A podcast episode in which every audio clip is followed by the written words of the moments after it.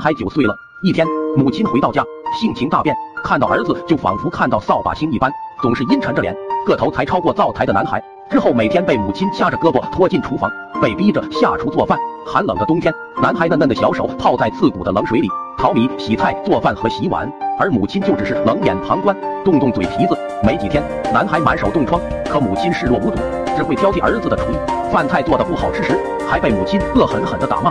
男孩常常委屈地躲起来哭泣。为什么原来温柔的妈妈突然变得好陌生，变得好凶，不爱我了？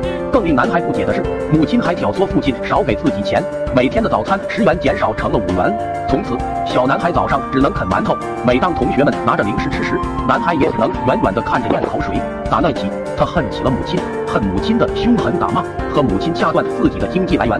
男孩九岁半时，母亲住进了医院，男孩死活不愿意去探望母亲。他被父亲拖到病房门口，母亲脸色蜡黄，正在输液，看到儿子的到来，脸上浮现一丝短暂的笑意，即刻变得阴沉，发了疯似的冲着儿子大喊：“你给我滚！你给我滚！”霎时，男孩想起母亲对自己的种种苛刻，转身离开医院，头也不回，发誓永不原谅。三个月后，母亲死于肝癌，葬礼上男孩没有流下一滴眼泪，甚至没有下跪。男孩十二岁，有了一个继母。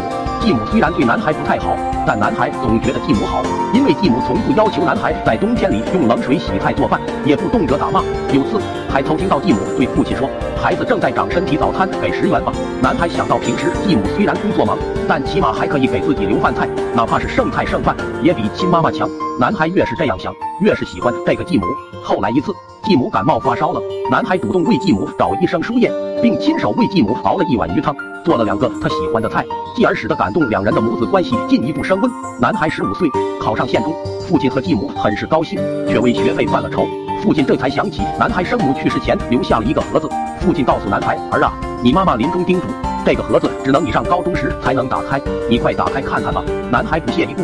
父亲生气的对男孩说：“你妈生你养你不容易，无论你多恨她，都应该看一看。”男孩很不情愿的打开盒子。一张储蓄存折和一封信映入眼帘，男孩看着熟悉的自己，顿时泪如雨下。孩子，当你读到这份遗书时，妈妈已经长眠于地下六年了。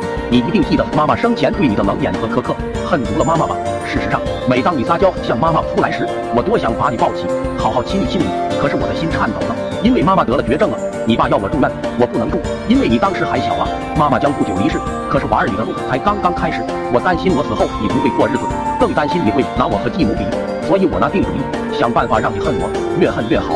可我怎么舍得啊？每次打在儿身，痛在娘心呢！你可知妈妈看到你生了冻疮的小手，偷偷流了多少泪水呀？我死前外婆筹到一万元给我治病，我没敢去买药，偷偷找人存了下来。不知眼下这笔钱，包括妈欠你的够不够？你交高中和大学的学费，要是不够，你也大了，也可以自己打工挣钱了。男孩读着遗书，痛哭失声，狂奔着冲向母亲的墓前，长跪不起，母爱。